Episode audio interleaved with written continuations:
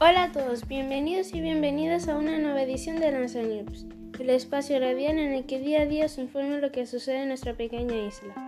Hoy vamos a hablar sobre un hombre golpeado por los agentes fue trasladado al hospital con un traumatismo cerebral.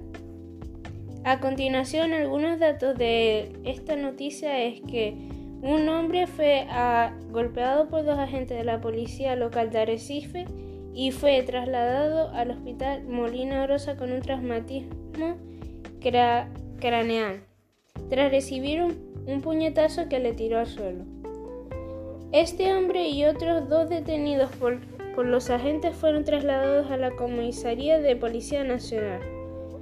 Fue tras ello cuando se afirmaba que los agentes de la policía local les detectaron en un coche y procedieron a darles el alto ya que supuestamente iban bajo los efectos del alcohol, ahí se asegura de que, que se dieron a la fuga, iniciándose una persecución que acabó en la calle Pedro Barba, donde los agentes golpearon a dos de ellos, a, una, a un hombre y a una mujer, dejándoles tirados al suelo.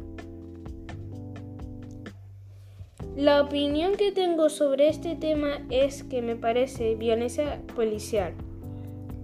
Los argumentos que tengo en contra es que ese tipo de comportamientos son, son abusivos, abusivos y que hay que controlarlo.